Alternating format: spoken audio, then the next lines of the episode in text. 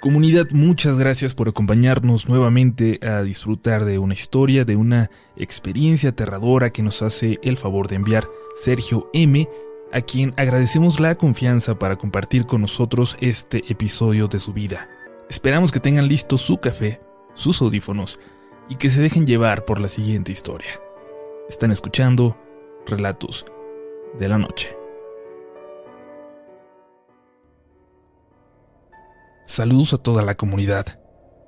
Me he hecho un seguidor asiduo de su canal desde que lo descubrí y aún no logro escuchar todos los relatos compartidos, pero luego de horas y horas de escuchar a lo largo de las últimas semanas, me he dado el valor por fin de compartir con ustedes mi historia.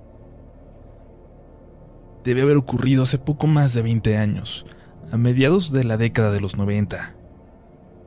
Yo era un adolescente, mi hermana, una niña, y mis padres pasaban por un momento complicado de su vida. Por una mala apuesta de negocios de mi padre, perdimos nuestra casa en el norte de la ciudad. En ese momento supimos que venían cambios importantes en la vida, que tendríamos que empezar de cero, pero sabíamos que no lo haríamos solos. Ambas familias, la de mi papá y la de mi mamá, siempre han sido muy unidas y desde el primer momento mostraron su apoyo. El día que nos desalojaron, mi mamá dijo, bueno, ahí se quedarán ellos con el fantasma. Y es que desde siempre, mi madre y mi hermana aseguraban que había un muerto en la casa, que se paseaba por las sombras, que pasaba frente a las puertas cuando ellas estaban de espaldas, que las observaba mientras dormían en las noches. A mi papá y a mí no nos tocaría verlo, mientras vivimos en esa casa. Mi tío Efraín, esposo de Laura, una hermana de mi madre, le consiguió un trabajo a mi papá en el mismo lugar donde él trabajaba y aceptó. Mejor aún, en la vecindad donde ellos vivían, en el corazón del barrio Bravo de Tepito, había un lugar a un muy buen precio para nosotros.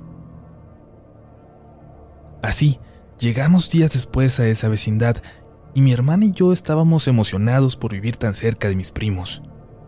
A nadie le asustaba esa idea que siempre se ha contado de el barrio, de lo peligroso que es.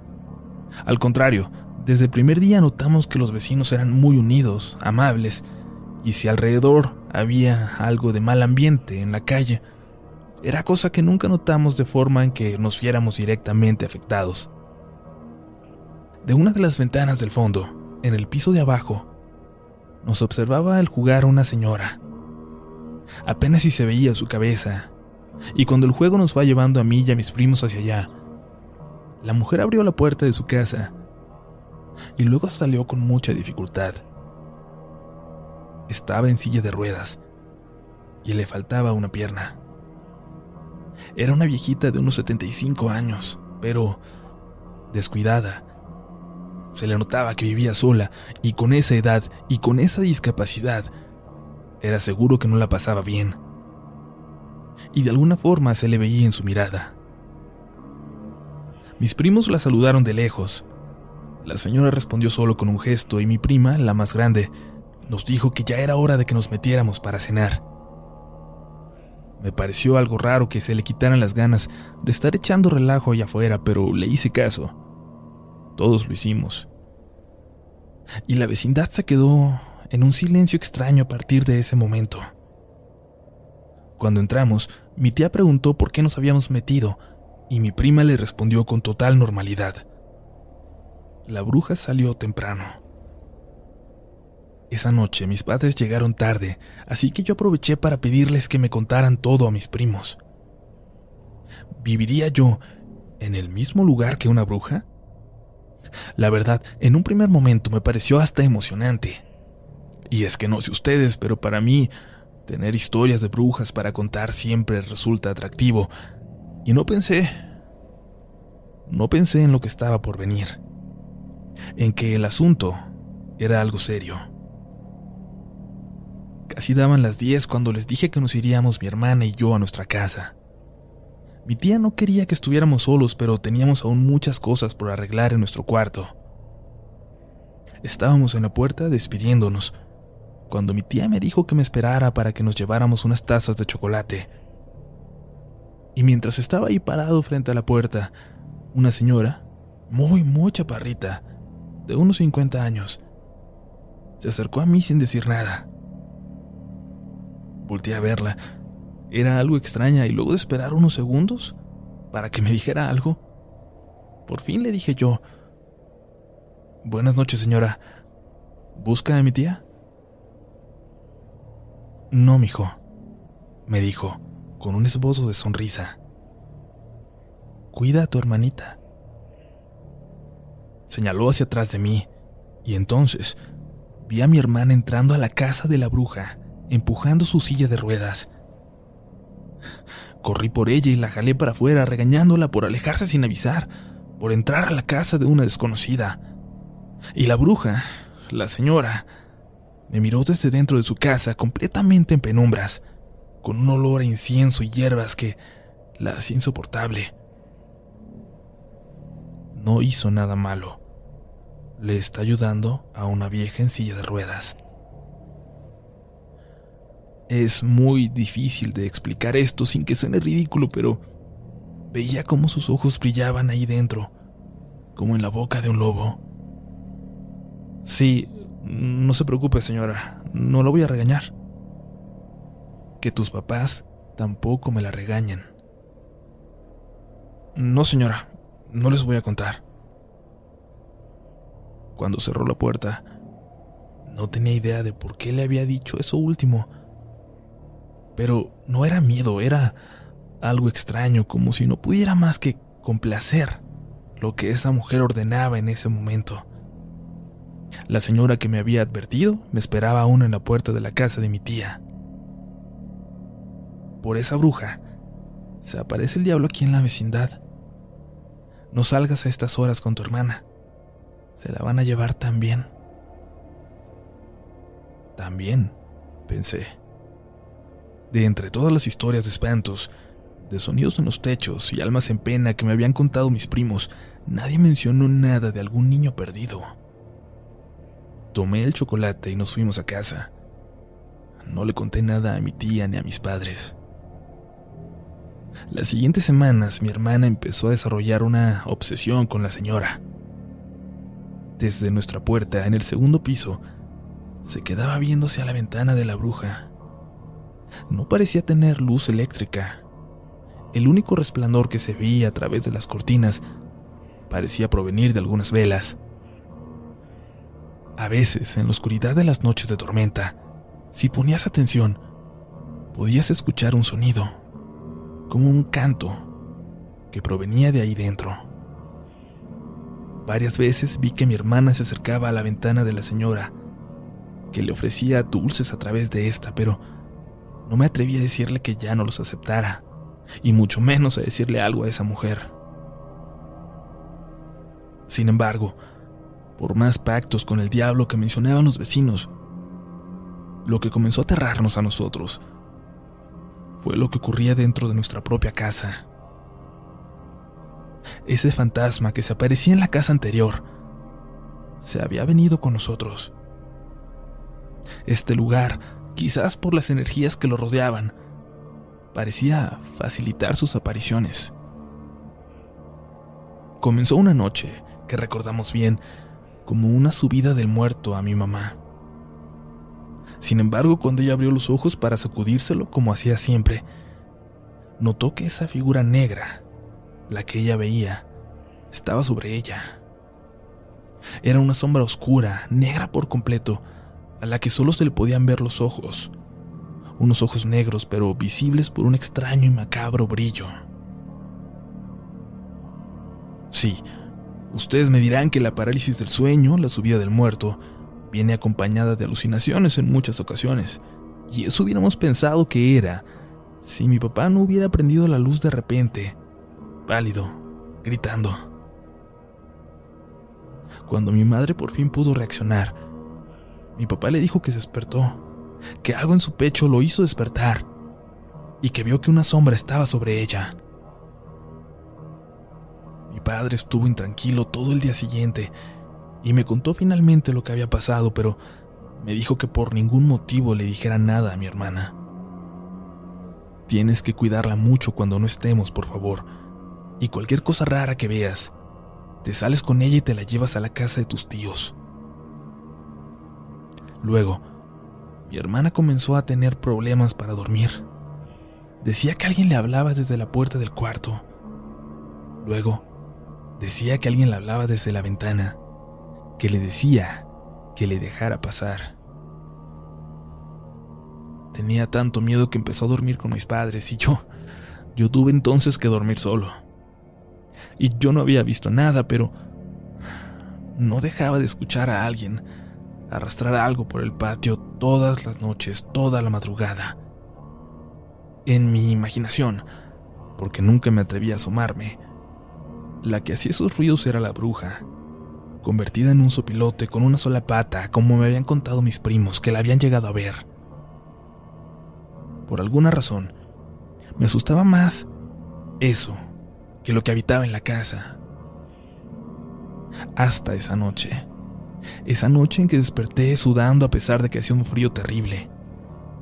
Apenas abriendo los ojos me levanté por agua. En la cocina, con la luz apagada, creí ver la silueta de mi padre. Y escuché que movían algún traste.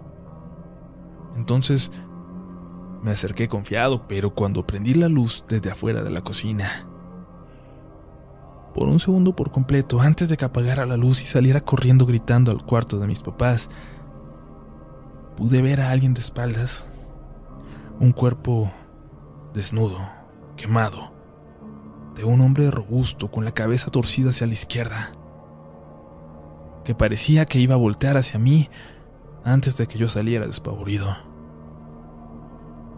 Minutos más tarde, mi tío tocaba la puerta para asegurarse de que estuviéramos bien, y es que mi grito había retumbado por toda la vecindad. ¿Seguros que están bien? preguntó con cara de asco. Apesta como a cabello quemado aquí adentro. Cuando mi tío dijo eso, notamos que aunque ninguno de nosotros lo había notado hasta entonces, sí había un olor a quemado terrible que llenaba todas las habitaciones. Pero eso pronto cambiaría y es que los vecinos comenzaron a quejarse Decían que un olor a putrefacto salía de nuestra casa, un olor a muerto, un olor que nosotros rara vez notábamos. Mi hermana cada vez estaba peor. Dormía una o dos horas, pero no parecía representarle nada de descanso. En la escuela mandaron llamar a mis papás. Mi hermana estaba muy mal. La llevaron al médico que la mandó a un especialista y mi madre regresó a casa triste y desanimada.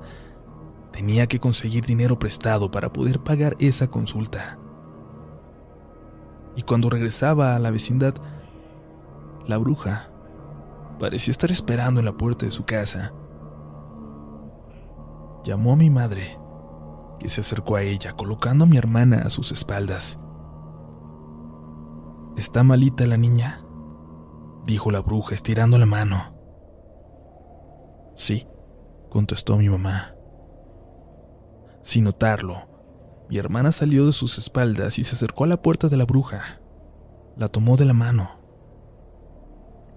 Mi mamá se acercó detrás de ella, sin dejar de ver el rostro horroroso de esa mujer. Déjela entrar, le dijo susurrando. Mi mamá no entendía. Pensó que había escuchado mal, pero volvió a decirlo. Déjela entrar. Mi mamá le arrebató a mi hermana y subió. Al entrar a casa notó por unos segundos ese olor putrefacto del que tanto se quejaban los vecinos y que para nosotros era imperceptible. Lo peor de todo fue que escuchó, al abrir la puerta, como si alguien hubiera corrido a esconderse en mi cuarto atoró mi puerta por fuera y se fue a la casa de mis tíos. Cuando yo llegué a casa un poco más tarde, me dijo lo que había ocurrido. Mi tía nos acompañó a casa, mareada por el olor. Yo quité el mueble que atoraba la puerta y entré a mi cuarto. Todas mis cosas estaban por el suelo, regadas como si hubiera pasado un huracán solo ahí, solo en esa habitación. Esa noche dormimos todos en el cuarto de mis padres. Y todos, todos vivimos esa noche de una forma distinta. Mi hermana, ella durmió en medio de todos, sudando frío. Mi madre durmió tapándole los ojos y los oídos. Yo... Yo escuché que alguien rascaba la ventana a mis espaldas sin atreverme a voltear. Lo oí hasta que me quedé dormido, pasadas las dos. Mi madre no sabe si lo soñó, pero en la ventana vio la figura de una mujer cuyo rostro estaba cubierto por un capuchón negro. Rascaba la ventana y mi mamá finalmente, sin saber a qué respondía, le dijo que sí, con la cabeza. Cerró los ojos y al volverlos a abrir, la figura ya había desaparecido. Luego ella se quedó profundamente dormida. Mi padre, él vivió lo peor. Se había dormido en el piso atravesando la puerta de la habitación para que nada pudiera entrar. Había escuchado un rato también el sonido en la ventana. Luego el cansancio lo venció, pero poco después, cuando pasaban las tres, escuchó con toda claridad que alguien corrió hacia la cocina. Pero, como si hubiera estado parado detrás de nuestra puerta, y tan solo hubiera corrido de repente. Eran esos mismos pasos que ya conocíamos, esos pasos que nos habían atormentado tanto tiempo. Pero luego, luego escuchó unos pasos distintos, duros, como de unos tacones, como si fueran unos zapatos de madera. Eran unos pasos pesados que lo aterraban. A él, a mi pobre padre. Todavía queremos convencerlo de que lo que pasó a continuación fue solo un sueño. Y es que escuchó un llanto un llanto de hombre que provenía de la cocina. Alarmado se cercioró de que todos nosotros estuviéramos en la cama. Nos vio completamente dormidos. Y entonces, dándose valor, entonces entreabrió la puerta. Vio, vio la figura de ese hombre quemado, de ese que creíamos había sido la sombra que nos siguió desde la otra casa estaba sentado en el piso como cubriéndose. No le pudo ver el rostro, pero frente a él había otra figura, con un vestido negro que llegaba hasta el suelo. Tampoco pudo ver su cabeza porque una capucha la cubría. De pronto esta figura se agachó sobre el hombre quemado, pero en menos de medio segundo, en un instante, como si fuera un ave de presa lanzándose sobre un ratón. Mi papá cerró la puerta, la atoró con un tocador que estaba junto a ella y se fue a acostar a nuestro lado. Y entonces ya no quiso escuchar nada. Entonces rezó hasta que se quedó dormido. Fue la última vez que se nos apareció esa sombra. Eso que luego se veía como un hombre quemado. El olor desapareció. Los vecinos dejaron de quejarse mi tía volvió a visitarnos. Y yo sé que me van a decir que todo puede ser casualidad, pero en menos de una semana teníamos más buenas noticias. Mi padre recibió una oferta de trabajo de un antiguo compañero al que le había ido muy bien. Por fin podía volver a ejercer su profesión. Había durado más de un año buscando trabajo. Nos iríamos pronto de esa vecindad. En una ocasión poco antes de que nos fuéramos, cuando mi madre estaba sola, regresaba de la tienda. La puerta de la bruja estaba abierta y la señora parecía observar desde dentro, desde la oscuridad, a pesar de que era la mitad de la tarde. ¿Puedo pasar? preguntó mi madre. Si quiere, le contestó. Cuenta mi mamá que por alguna extraña razón sentía que debía agradecerle algo. Pero al entrar, al entrar sintió, vio, pura maldad. Vio figuras demoníacas decorando la sala en la oscuridad. Vio un altar al fondo. Vio velas rojas. Disculpe, mejor me voy, dijo, pero cuando se dio la media vuelta, la anciana pronunció las siguientes palabras. Hay gente que usa el mal para ir matando a los que odia. Pero siempre hay alguien más malo. Y hay cosas peores que la muerte. ¿No cree? Cuando lo dijo empezó a reír y mi mamá volteó pero no pudo responderle nada. Nos fuimos pronto de esa vecindad y nos olvidamos de esa mujer, de esa bruja en cuanto pudimos. Sin embargo, cuando nos visitaban mis tíos, mis primos me platicaban. Me seguían platicando de la bruja, del llanto de un hombre que salía todas las noches de su casa desde que nosotros nos fuimos, de la figura de un hombre como quemado, que algunas señoras de la vecindad decían que se veía en las noches de lluvia, en su ventana, desesperado por salir.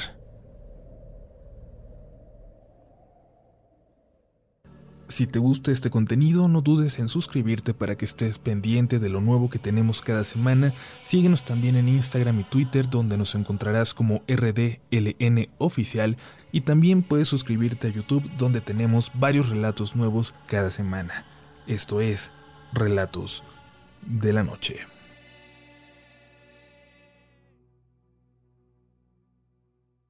With lucky landslots, you can get lucky just about anywhere. Dearly beloved, we are gathered here today to. Has anyone seen the bride and groom? Sorry, sorry, we're here. We were getting lucky in the limo and we lost track of time. No, Lucky Land Casino, with cash prizes that add up quicker than a guest registry. In that case, I pronounce you lucky. Play for free at LuckyLandSlots.com. Daily bonuses are waiting. No purchase necessary. Void were prohibited by law. 18 plus. Terms and conditions apply. See website for details. En Sherwin Williams somos tu compa, tu pana, tu socio, pero sobre todo somos tu aliado, con más de 6.000 representantes para atenderte en tu idioma y beneficios para contratistas que encontrarás en aliadopro.com. En Sherwin Williams somos el aliado del PRO.